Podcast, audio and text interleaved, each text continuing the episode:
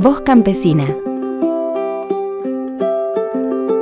El programa de la Coordinadora Latinoamericana de Organizaciones del Campo y Radio Mundo Real.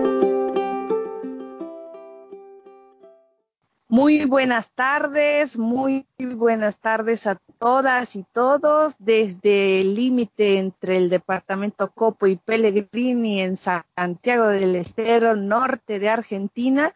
Estamos saludándolo de Olinda, de la Club Vicina, aquí que hacemos parte del movimiento campesino indígena en nuestro país. ¿Cómo está, don Sirio, ah, ahí en Uruguay? Gracias, Deo. Estamos bien. Un saludo grande a la distancia para ti, para quienes estén escuchando este Voz Campesina en este mayo del año 2018. Es nuestra edición número 61 de este programa conjunto de Radio Mundo Real y Clock Vía Campesina. Presentamos a quienes nos van a acompañar en este programa. Claro, en este programa número 61 tenemos al compañero de Nicaragua, del convenio de la Asociación de Trabajadores del Campo, Edgardo García, la compañera Elsa Martínez, que también hace parte de la política continental de la CLOC, y tenemos a Eridiani de Brasil. Bienvenidas y bienvenidos entonces. Buenos días. Hola, gracias. Hola, hola Ignacio Deo. Iridiani, Edgardo, ¿cómo están? Muchas gracias por la invitación. Gracias, gracias a ustedes. Decir que, bueno, mientras hacemos este programa, el Consejo de Naciones Unidas, el Consejo de Seguridad de Naciones Unidas está debatiendo sobre una verdadera masacre que viene realizándose contra el pueblo palestino. En este mismo momento sigue preso Lula en Brasil. En este mismo momento también está próximo a iniciarse el diálogo por la reconciliación y por la paz en Nicaragua. Los campesinos en Venezuela están lamentando dos nuevos asesinatos de, compañeros, de campesinos que accedieron a la tierra y también la Argentina está retornando al Fondo Monetario Internacional. O sea que hay una cantidad de razones por las cuales escucharlo, escucharlas, escucharlos, este, y bueno, hacer este espacio de comunicación como para dar la lectura, la visión desde el movimiento campesino de todo esto que está ocurriendo. Empecemos, si te parece, por eh, ti, Iridiane, desde allí, desde Santa Catarina, sur de, Brasil, a unos, a, unos ocho horas de donde está preso desde el pasado eh, marzo, eh, perdón, desde el pasado abril, Luis Ignacio Lula da Silva. Sí, Sí, podemos eh, empezar a hablar de esta situación que todos conocen muy bien de la prisión de Lula, que sí está acá muy cerca e incluso hemos mantenido desde el día que él ha llegado acá a Curitiba, acá cerca a Curitiba, un campamento, un campamento permanente Lula Libre, que es el campamento de los movimientos sociales, de los movimientos del campo democrático popular, en defensa de la libertad de Lula, en defensa también Ah, de que él tenga el derecho de ser candidato a las elecciones del octubre de este año que vamos a tener acá en Brasil, las elecciones eh, presidenciales de nuestro país.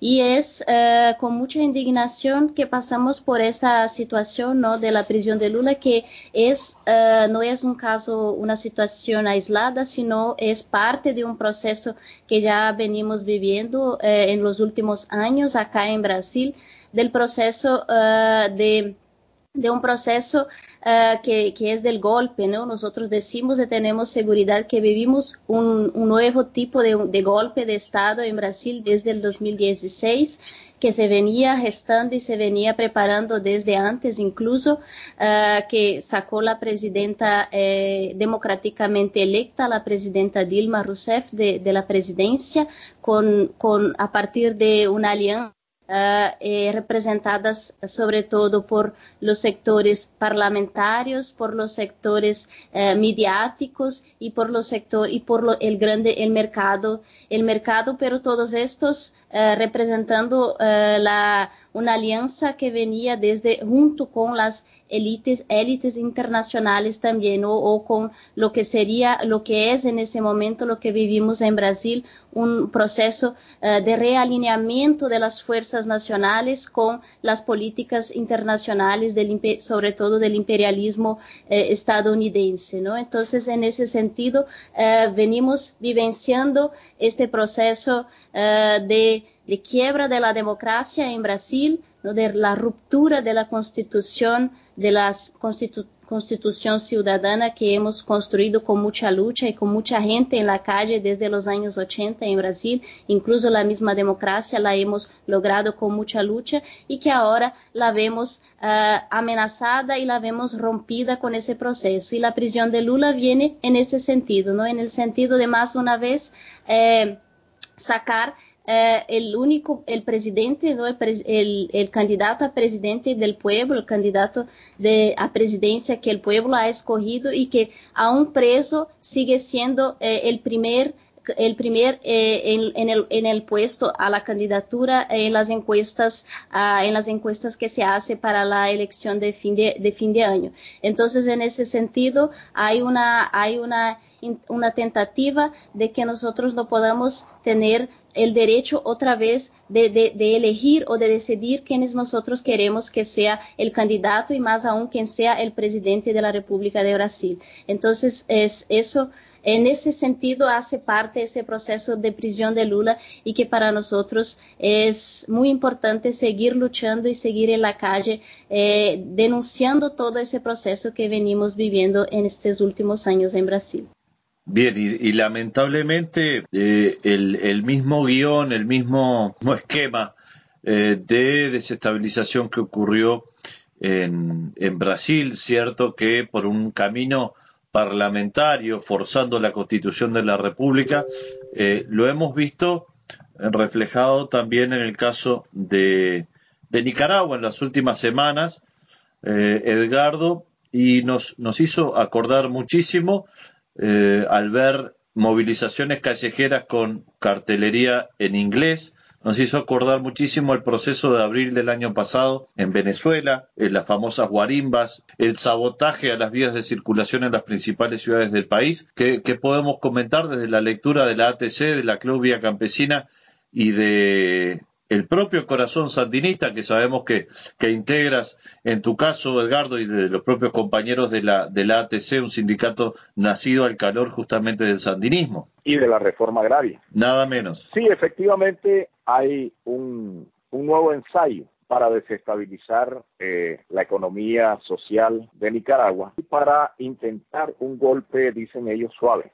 La Alianza de Unidad Nacional, es decir, empresa privada, iglesia y Frente Sandinista, que conformaron un gobierno con un programa que se discutió a largo plazo para más de 20 años, eh, entró en un momento de crisis simultáneo con las amenazas del Nica que desde el año pasado se viene anunciando por eh, los senadores de la extrema derecha en Estados Unidos, en los que evidentemente fueron implementando programas de comunicación, de torpedeo psicológico, programas de eh, capacitación juvenil y programas de eh, articulación entre clases altas y segmentos eh, de lo que se llama el ejército industrial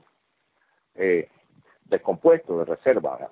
Entonces, ese, ese, ese capítulo se fue eh, desarrollando de tal manera que cuando el, el Banco Mundial o el FMI recomiendan que es necesario hacerle un ajuste eh, eh, regresivo a la seguridad social,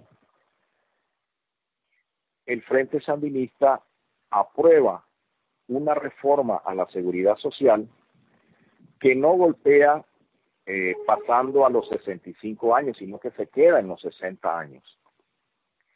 Y que distribuye la carga de cotización hacia los trabajadores, pero también hacia la empresa privada, de 3 a 1, es decir, hay un incremento de 4 puntos, pero 3 para los empresarios, 1 para los trabajadores y por el otro lado deja abierto que los que ganan más paguen más, es decir, mientras antes había un techo de cotización hasta dos mil dólares, ahora hay un techo de cotización indefinido, tomando en cuenta todo el reparto que siempre la empresa privada se hace.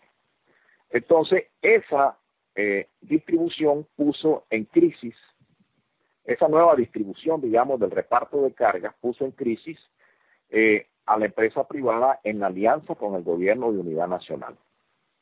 De tal manera que hay un sector de la empresa privada que está porque Daniel Ortega se vaya y un paro total, evidentemente son los que están financiados por eh, el subsidio de la embajada a través de sus programas democráticos de los Estados Unidos, de la extrema derecha, y, y hay un sector de la empresa privada que dice, bueno, aquí eh, si paramos la economía, si cortamos esto de un tajo, este, lo que va a haber es una invasión de eh, compañías extranjeras que se van a adueñar del mercado aquí. Entonces, con ese sector de la empresa privada, los trabajadores y campesinos estamos y permanecemos en alianza porque no vamos a detener la economía del país. Pero el otro sector sí está interesado en, en, golpear la economía del país. En el caso de la iglesia ocurre lo mismo. Hay un sector de la iglesia que eh, está, por así decirlo, vinculada a un sistema de funcionamiento eh, social y económico del país y hay otra que está eh, decidida a mamar de la teta de sus eh, padrinos imperialistas. Entonces, hay también una crisis dentro de la iglesia. Y luego está, digamos, nuestra propia recomposición sandinista en el sentido de cosas que también nosotros tenemos que discutir, que negociar, por cuanto la empresa privada ha sido también en parte privilegiada por los programas de gobierno. Entonces, cosas que nosotros también queremos recuperar. Entonces, hay un, un contexto de movilización. Ahora, esa movilización que ha tenido un contenido económico y social, unos a favor y otros queriéndolo pasar más bien al plano institucional. Y ya en el plano institucional, poco a poco las redes de comunicación de la extrema derecha se han ido pasando al tema de pedir eh, la cabeza del presidente Ortega y de la vicepresidenta Rosario Murillo, que ya tiene que ver con eh, las aspiraciones de gobernanza parecidas a las de Brasil, digamos que es poner muñecos del imperio en la presidencia. Ese es un poco el, contexto que nosotros tenemos. Nosotros estamos empeñados en que la economía funcione, en que las rutas de abastecimiento se desenvuelvan y ellos están interesados en que sus redes de exconvictos y población descompuesta tengan sobre las universidades y sobre eh, la, las vías de comunicación. Poco a poco se han ido entablando, por así decirlo, diálogos en las zonas, en los lugares, entre los familiares de uno que están ahí eh, manteniendo algunos tranques en las rutas principales del país. Entonces, ese diálogo, ese diálogo, digamos, de la población para atender los servicios de abastecimiento, para atender los servicios de agua, de energía eléctrica, todos los servicios que la población necesita, ese diálogo se ha ido organizando con eh, empresarios, con comerciantes, con campesinos, con cooperativistas, con transportistas, para efectos de ir persuadiendo a los eh, que están eh, eh, intrincados, fanatizados en los puntos de tranque y que evidentemente presentan eh, armas menores, pero está claro que tienen un patrocinio peligroso de un despliegue de francotiradores y otras fuerzas que pudieran radicalizar la situación.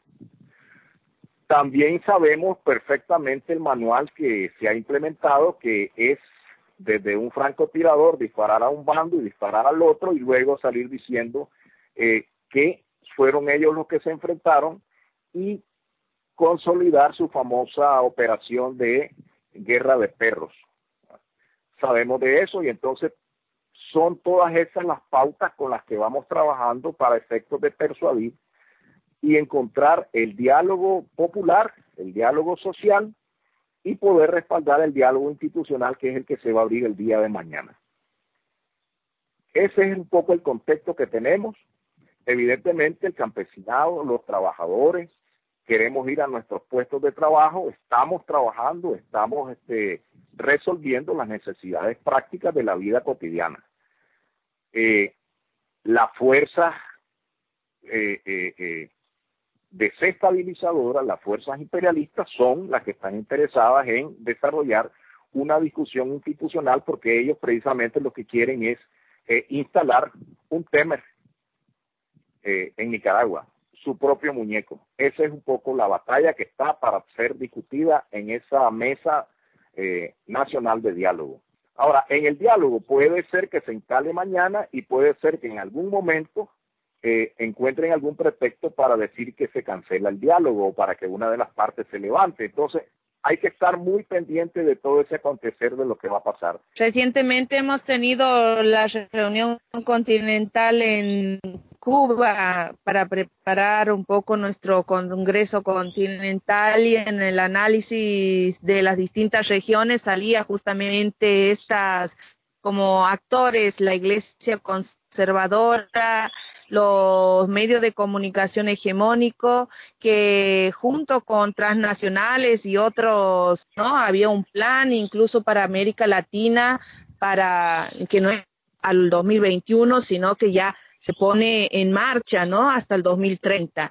Bueno, mencionaste a Cuba, eh, mencionaste también el Congreso de la CLOC y vamos también a, darle paso a, a, Colombia, a Nuri, porque precisamente, por un lado, en Cuba se están realizando conversaciones con la segunda insurgencia del país, eh, de la cual también eh, la vía campesina tiene, tiene mucho que ver, y FENSUAGRO, la organización madre de, de Nuris precisamente es eh, una de, los, de las organizaciones garantes de, del cumplimiento de los acuerdos de paz.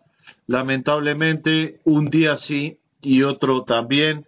Desde Colombia las noticias que recibimos son en contrario de eso o eh, repiten el tema de eh, crímenes selectivos contra defensores, defensoras de los territorios. En la semana pasada conocimos lo, los casos de dos integrantes del movimiento Ríos Vivos vinculados a Hidroituango. Bueno, y vámonos entonces a Colombia para conocer con Nuri eh, la actualidad, ¿verdad? Este, este mayo, mientras también transcurre la cuenta regresiva hacia las elecciones presidenciales en ese país. Bienvenida, Nuri, nuevamente. Bueno, muchísimas gracias. Creo que el panorama continental es bastante difícil, Explosivo. que obliga pues sí. a que a, a, que podamos, no sé, mirar, eh, fortalecer la unidad y todo lo demás para, para, para avanzar.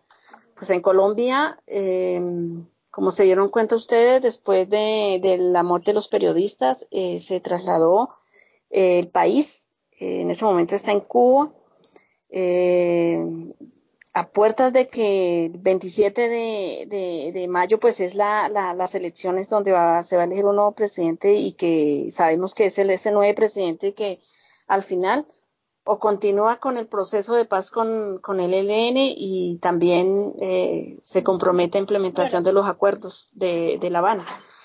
Eh, lo que podemos decir es que estamos bastante preocupados preocupados porque porque qué porque no no se ha cumplido realmente el acuerdo de La Habana eh, no se ha cumplido en, en, todos los aspectos en todos los puntos pero el punto que tiene que ver con con el, el, el del el aspecto rural el movimiento campesino como tal pues es bastante preocupante y lo que se plantea es el que es uno de los que menos ha avanzado.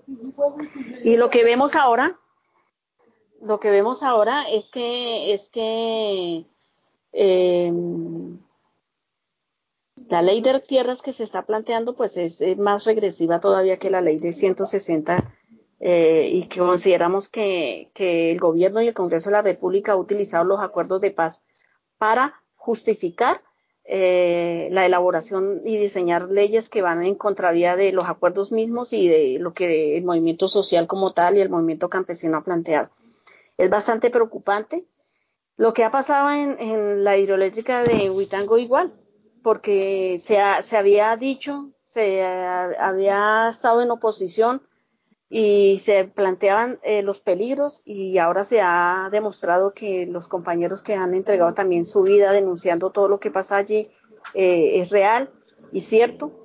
Entonces, eh, decir que también existe la mesa de acompañamiento internacional, eh, donde está también las Naciones Unidas y la Unión Europea y la Vía Campesina allí, eh, donde realmente lo que nos hemos dado cuenta es que, es que los mm, apoyos internacionales económicos, sobre todo que hay, eh, les interesa más el desarrollo, más la implementación de, la, de los tratados de libre comercio que, que la criminalización, eh, porque cada vez es peor y realmente, por más que las Naciones Unidas juegan un papel muy importante, que eso sí lo tenemos que decir, nos sentimos eh, acompañados con ellos que han dado sus informes muy reales de lo que está pasando en los territorios. Eh, sin embargo, no hemos logrado pues de que realmente haya un compromiso real y cierto en, por parte del gobierno. Estamos en la expectativa de las elecciones ahora, elecciones que también están en, Venezuela, que, que, es bastante complejo lo que, lo que pasa en la frontera y lo que está pasando en Colombia frente a los desarrollos en Venezuela pero también eh, con un país completamente polarizado, con candidatos completamente polarizados, que, que, no sabemos qué va a pasar. Tenemos un candidato eh, alternativo como tal, pero que consideramos que, que la, no hay garantías electorales, que la, que la um, registraduría no, no va a dar las garantías para que realmente podamos um, tener la esperanza de que haya un, un presidente diferente. Sin embargo, estamos con todo para para lograr que, que, se den sorpresas en los resultados electorales. Realmente hemos visto que la gente sale a la calle, acompaña, eh, pero ojalá que eso se refleje el 27, porque estamos en manos de los resultados del 27 para una segunda vuelta que, que no garantiza mucho porque se va a polarizar mucho más en la segunda vuelta. ¿Hay algo en común entre lo que se está viviendo en Colombia, la situación de represión sistemática en Brasil y de encarcelamiento de los líderes, en particular de Lula, pero también de otros. El asesinato, por ejemplo, lo de, de, una líder como fue Marielle Franco eh, en Río de Janeiro, y también la situación en, en, en, Nicaragua. ¿Hay algún hilo conductor en común? Es el ataque sobre la CELAC, la Comunidad Económica eh, Latinoamericana es, es principalmente ese, ese, el ataque del imperio del norte, de las transnacionales sobre el derecho de soberanía de los pueblos de, de, en desarrollo. Principalmente nosotros la vemos por ahí. Y está claro que eso tiene que ver en los ataques a la eh, soberanía alimentaria, en los ataques a la producción de, la, de los pueblos y los campesinos. En esa dirección eh, eh, nosotros la vemos articulada contra la CELAC eh, y todo lo que significa el desarrollo regional. Pues también eh, evaluamos y no tenemos duda, concordando con lo que dice Edgardo, de que todo eso no, no son, eh, son cuestiones aisladas que pasan en nuestros países, sino todo eso tiene un hilo con, conductor y es que desde el proceso es que el modelo neoliberal de el modelo del capitalismo financiero que entra en crisis desde el 2008, sobre todo en los países, eh, digamos, centrales. Ahora buscan formas eh, de seguir eh, sobreviviendo o salir de su crisis colocándonos a nosotros, a nuestros países en, en crisis, ¿no? O sea, intentando nuevamente a alinearnos en sus políticas, sus políticas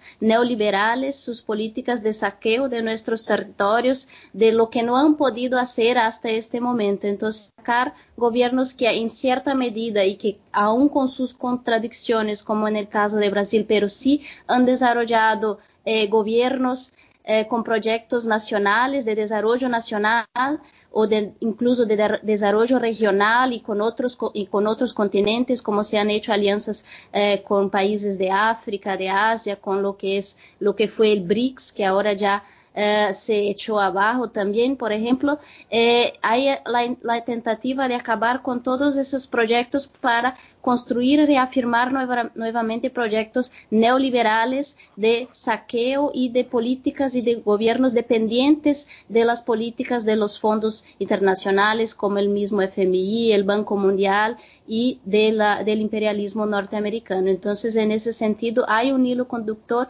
en salir de la crisis a partir del saqueo y de la explotación de nuestros territorios, de los trabajadores, del trabajo con las, lo que son eh, las reformas de leyes laborales, las reformas de leyes de las leyes de jubilación, todo eso para sacar del, del pueblo más aún más gotas de sudor para enriquecer y para que ellos, para que el imperialismo pueda seguir vivo con sus políticas neoliberales y sus políticas uh, de su modelo de desarrollo que piensan para el mundo. Y me parece que otra cosa en común es eh, eh, que se ha abanderado la derecha eh, latinoamericana como un modo, como han planteado los dos compañeros que me antecedieron, la compañera y el compañero, es la bandera de la corrupción.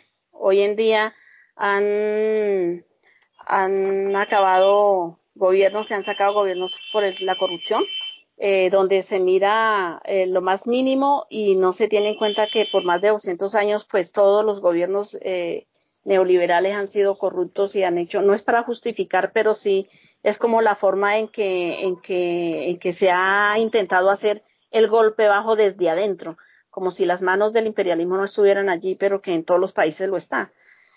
Y, como se hacía el análisis en, en, en, en Cuba, se planteaba de que iban a ir por Nicaragua y ahora estamos viendo que eso es así. Igualmente nosotros analizamos eh, con toda preocupación la situación también a nivel global, eh, eh, donde vemos que, que la, la, la, forma en que, en que se meten, la forma en que se vinculan es muy, muy fuerte, muy duro, muy sangriento. No, no les importa la forma que sea, pero no van a permitir que avancen gobiernos eh, progresistas en, América Latina y el mundo, pues. Que lo importante, bueno, eso, que no nos sumamos, no sumemos al espíritu de derretismo, sino que hay que mirar y hacer de fatalismo, ¿no? Es un revés y no una derrota, decía la, decían los compañeros ahí en Cuba. Lo importante es volver a tomar, retomar estos espacios, no dejar, porque en Bolivia está prácticamente una esencia de un pueblo desde abajo que ha logrado construir y dar batalla importante en nuestra región y eso reflejar, irradiar por, por nuestra región la, la necesidad de esa patria grande que siga construida, ¿no? Importante andar hacia adelante para revertir mucho de lo que está aconteciendo.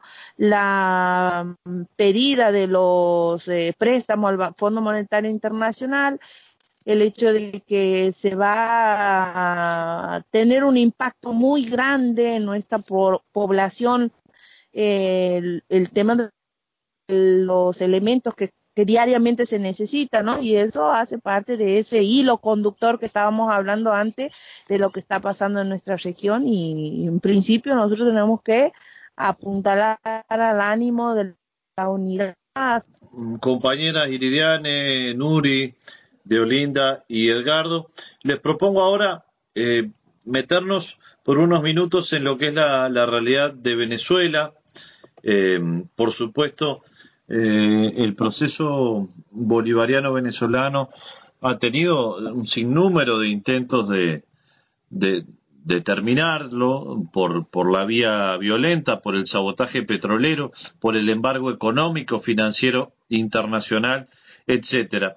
Pero también existen acciones como la que el pasado día sábado cobró la vida de dos campesinos en el estado de Barinas.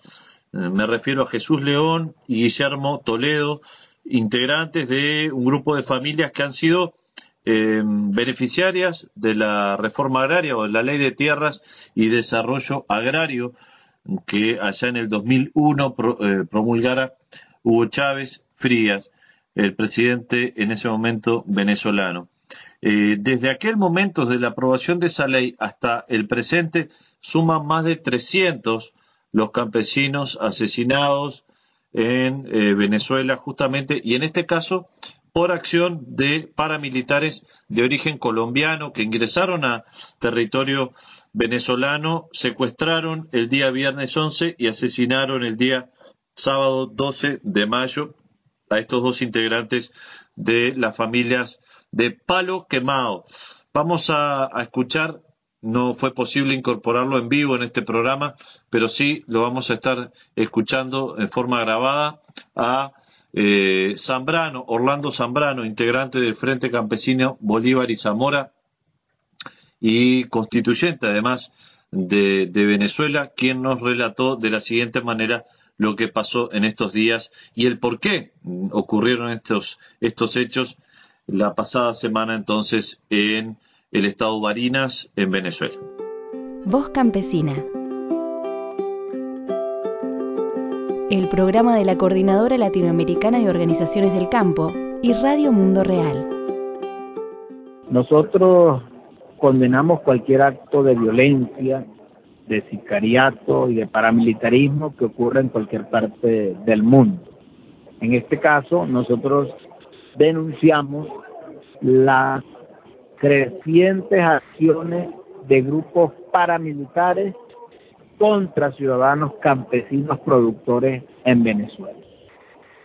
Tal es el caso de nuestros dos hermanos que fueron asesinados hace horas en el estado Barina, en el rescate Palo Quemado, municipio Arismendi del estado Barina, donde fueron sorprendidos por grupos armados, llegaron al rescate, se llevaron a los dos compañeros y posteriormente el día siguiente amanecieron asesinados. Esta modalidad de sicariato es reiterada en Venezuela. Nosotros llevamos 350 dirigentes campesinos asesinados desde que la revolución promulgó la ley de tierra y desarrollo agrario. De ahí para acá han ocurrido más de 350 asesinatos. Nosotros condenamos todo acto de violencia y de sicariato. Pedimos a todos nuestros hermanos y hermanas solidaridad frente a este tipo de acciones. No son aisladas, son acciones que van en marcos de un plan para intimidar y para despojar a los campesinos de las tierras que fueron rescatadas por el comandante Chávez en plena revolución bolivariana. La lucha por la tierra en Venezuela ha sido un elemento importante, ha cobrado vidas de familiares, de luchadores. Y eso no parará, no ha parado ni parará el ritmo de la lucha que llevamos nosotros en el campo. Y hoy tenemos varias ocupaciones de tierra, vamos a seguir con el proceso de recuperación de tierra, porque el latifundio en Venezuela todavía eh, no se ha acabado. mientras haya latifundio, hay lucha campesina. Mientras haya paramilitarismo, hay lucha campesina. Es decir, las balas no van a intimidar y no van a bloquear el espíritu y las ganas que los campesinos tenemos para seguir luchando y seguir batallando.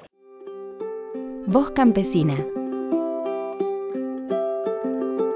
El programa de la Coordinadora Latinoamericana de Organizaciones del Campo y Radio Mundo Real.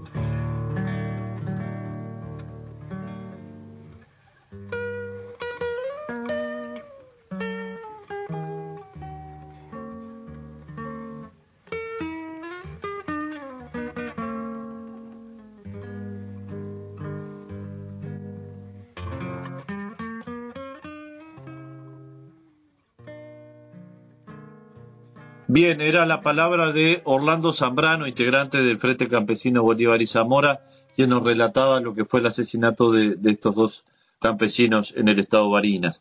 Eh, realmente eh, es brutal, ¿no? Que paramilitares de origen colombiano ingresen a, a, suelo venezolano para defender los intereses de terratenientes venezolanos. También de alguna manera queda claro que, que la lucha en todos los frentes debe ser internacional, debe ser internacionalista para, para ser eficaz. Eh, hablando de eso, días pasados se reunió la Comisión Política Internacional en Corea, me refiero a la Comisión Política Internacional de la Vía Campesina en, en Corea, en esa península coreana que viene siendo también objeto de, la información internacional.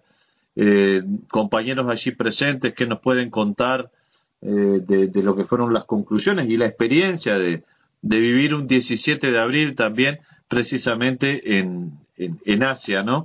Este, donde el movimiento campesino también es tan poderoso, tan multitudinario y tan radical también en sus, en sus planteamientos de soberanía alimentaria. Se hizo un, rescate histórico del 17 de abril como el Día Internacional de Lucha y Resistencia Campesina de la Vía Campesina, eh, teniendo en cuenta también todo lo que ocurrió en, esos antecedentes tan sangrientos, tan tristes eh, que sucedieron en Brasil.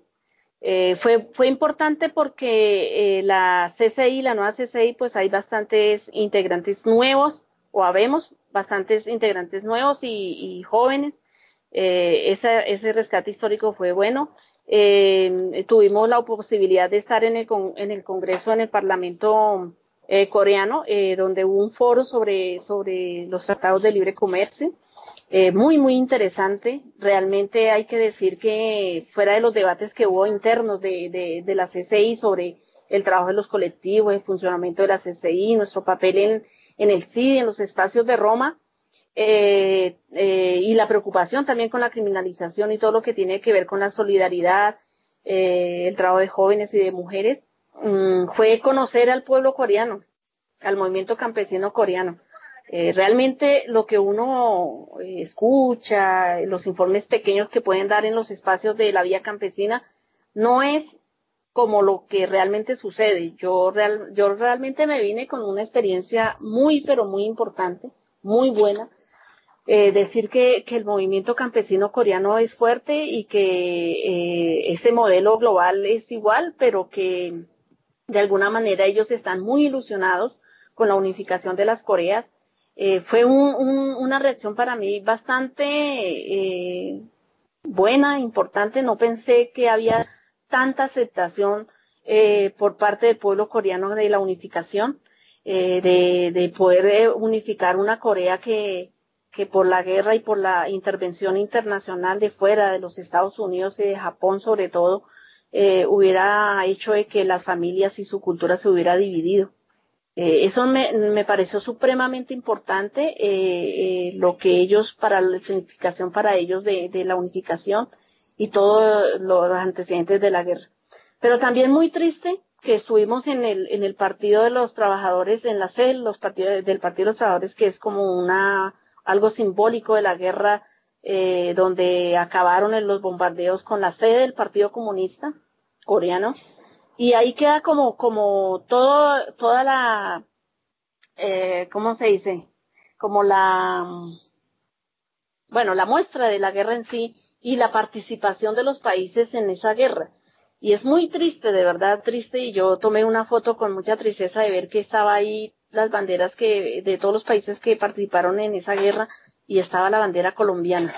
Y justo ese día que estábamos ahí, eh, eh, el gobierno colombiano apoyaba al gobierno norteamericano para que atacara a, a, a, Siria. Entonces eso, eso fue eh, triste, fue un lleno de cosas ahí donde uno va tan lejos, tan lejos donde no tiene que ver eh, se da cuenta de que, este gobierno tan, tan, tan recalcitrante que tenemos en Colombia ha participado en esas guerras con, con campesinos también que, que, se van a, a, participar. Y decir que, que salimos también con, con, las pilas puestas para organizar nuestra octava conferencia que también va a ser en América Latina. y la sede va a ser en Centroamérica, no hemos dicho todavía en qué país, pero va a ser Centroamérica, eh, con mucho entusiasmo para, para seguir construyendo y seguir eh, trabajando y resistiendo, digamos, este modelo tan, tan agresivo contra el movimiento campesino en el mundo. Para mí una de las cosas más impresionantes fue en Corea el, el aprovechamiento del río Tang, que viene del norte y que cubre también con sus aguas la parte esa donde está eh, el límite, la zona militarizadas, y cómo los campesinos y trabajadores han desarrollado sus cooperativas precisamente en ese lugar para su soberanía alimentaria en la producción de alimentos, de arroz y, y otros productos. Y la otra cosa interesante fue que en el intercambio con los asistentes al foro dentro del Parlamento, el respeto que la población brindó a, a, la memoria de Cuba y el socialismo cubano. Eso fue una cosa que yo mismo no me la esperaba. Y ellos fueron paulatinamente diciendo lo que saben, lo que les gusta, lo que les parece interesante de un referente del socialismo en esta nueva época. Entonces, eh, eh, fue una cosa muy gratificante. En Centroamérica estamos listos precisamente para conferencia de la la vía campesina internacional que sería en uno de los países de aquí de la región. Yo espero en algún momento poderles decir si va a ser en Nicaragua o si va a ser en, en Panamá o Guatemala, pero ya vamos a, a, ir trabajando en esa dirección dentro de la coordinadora centroamericana de la CLOC, la vía campesina. Y a propósito, a propósito, un saludo muy particular por lo que fueron los 40 años de la, de la propia Asociación de Trabajadores del Campo que se celebró hace relativamente poco, poco tiempo ahí en, en Managua. El día 24 de marzo fue, sí, el día 24 de marzo en Managua, sí. Muy bien, muy bien. Eh, y Lidiane, en, en, tu caso, como mensaje eh, final, como cierre de, del programa, eh, ¿en qué está todo ese trabajo que vienen haciendo las, las mujeres de la CLOC en cuanto a las escuelas de formación política, eh, qué instancias futuras están previendo para estos días, para estas semanas, para estas, para estos meses en cuanto a lo que es el desarrollo de la mirada de, de feminismo campesino y popular que realiza la, la CLOC y particularmente el movimiento de mujeres campesinas de Brasil que integras. Sí, eh, bueno, eh, primero me gustaría hacer un, un, saludo de solidaridad que siempre lo hemos hecho y lo hemos expresado al pueblo venezolano, ¿no? Eh, por, por todo el proceso que están viviendo, pero sobre todo por la fuerza y la resistencia que han dado para seguir este, manteniendo vivo el proceso de la construcción de la revolución bolivariana. Eh, bueno, sí, eh, en eso, allá también en Cuba, en la reunión que hemos eh, realizado de la Comisión Política de la CLOC, que hemos lanzado el, séptimo Congreso de la CLOC, también la sexta Asamblea de Mujeres y la quinta Asamblea de Jóvenes, hemos discutido todo ese proceso que ya está en marcha, ¿no? que hemos dado camino en marcha desde, desde, desde el abril de este año hacia mayo del, del siguiente año, ¿no? Una gran eh, honor poder realizar estas actividades en Cuba, ¿no? Este, eso va a ser para nosotros, en primer lugar, ya viene con todo ese proceso de construcción, de inspiración y de ánimo y motivación hacia nosotros y hacia América Latina por todo el proceso complejo de la situación política, social que vivimos, pero poder realizarlo en Cuba y vivenciar todo eso que es eh, vivenciar la revolución cubana, ¿no? Entonces, entonces, en ese sentido, eso nos anima mucho en ese proceso que hemos dado camino y hemos abierto en marcha para esa construcción. Y es en ese sentido también que para la, la articulación de mujeres de la CLOC, para las mujeres eh, de la CLOC Vía Campesina, eh, nos anima en ese proceso de seguir reafirmando nuestra construcción, la construcción eh, de una mirada feminista de la lucha campesina, pero que también va más allá de la lucha campesina, también por la, en la lucha de la transformación de la sociedad que queremos construir, ¿no? que queremos construir una sociedad socialista y en ese sentido nos parece muy pertinente ese proceso que va a ocurrir allá de la sexta asamblea en Cuba para poder intercambiar, conocer y vivenciar la lucha que han dado las mujeres cubanas, las mujeres cubanas en la construcción del socialismo, del socialismo de Cuba. Y es también en esa perspectiva que este año debemos, estamos construyendo nuestra cuarta escuela continental de mujeres que va a ocurrir en Chile en octubre de este año como parte del proceso preparatorio de estudio, de formación y de organización de las mujeres del campo de la Vía Campesina hacia la sexta asamblea y hacia el séptimo congreso. Entonces, en esa perspectiva de seguir afianzando y dando pasos, pero siempre dando pasos seguros y pasos firmes en nuestras propuestas que hemos podido construir a lo largo de esos uh, más de 20 años, casi 25 años de la CLOC Vía Campesina y que la articulación de mujeres ha sido parte y es parte desde el inicio, ¿no? Es parte de ese proceso desde el inicio como parte orgánica de la estructura de, de, la estructura de CLOC Campesina y que hemos dado, dado pasos importantes, hemos logrado conquistas, pero aún hay mucho trabajo que hacer que construir conjuntamente con las mujeres, hombres, jóvenes de la CLOC Campesina y es eh, en ese sentido que venimos en esa construcción eh, durante todo este año hacia la sexta Asamblea de Mujeres que va a dar paso eh, el próximo mayo del 2019 en Cuba.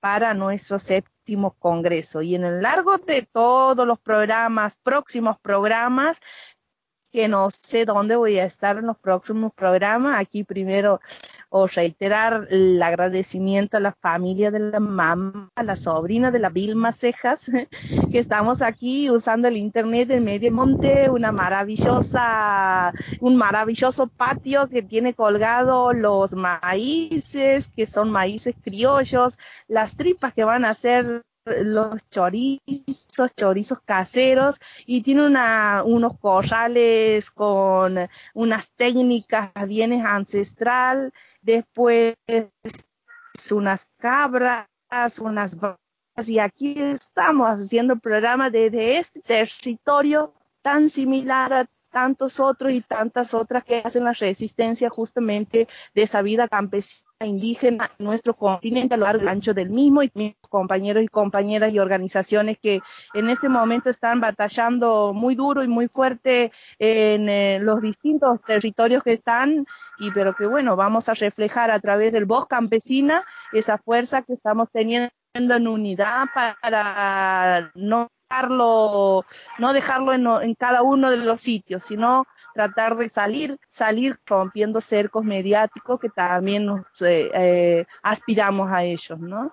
Así es. Ha sido un, un gusto entonces mm, también de nuestra parte eh, poder ser parte de este Voz Campesina número 61 con, bueno, esa descripción final que tú hacías de Olinda, de, de dónde te ubicas, creo que retoma eh, muchas de las cuestiones que hoy están en juego, el tema de la lucha por las semillas criollas, la lucha por el territorio, eh, por la soberanía alimentaria, eh, por el acceso al agua, que también es un, derecho hoy amenazado en varios puntos de, de, nuestro continente, de forma tal de que ha sido un gustazo realizar un nuevo Voz Campesina. Gracias a Iridiane, a Nuri, a Edgardo, que han estado también, que nos han prestado su tiempo para para este diálogo que unió Brasil con Colombia, Nicaragua con Montevideo, Uruguay y también la República de Santiago del Estero, en tu caso, Deo. Así que un gustazo, gracias a todas muchas y a gracias, todos. Eh, a todos y a todas, muchas gracias. Un placer haber compartido. Gracias, Ignacio, como siempre, Deo, Iridiani, Edgardo, un abrazo fuerte y seguir adelante. Un abrazo. Igual, un gusto hablar con todos ustedes. Un abrazo y seguro nos seguiremos encontrando para seguir fortaleciendo la lucha. Voz Campesina. El programa de la Coordinadora Latinoamericana de Organizaciones del Campo y Radio Mundo Real.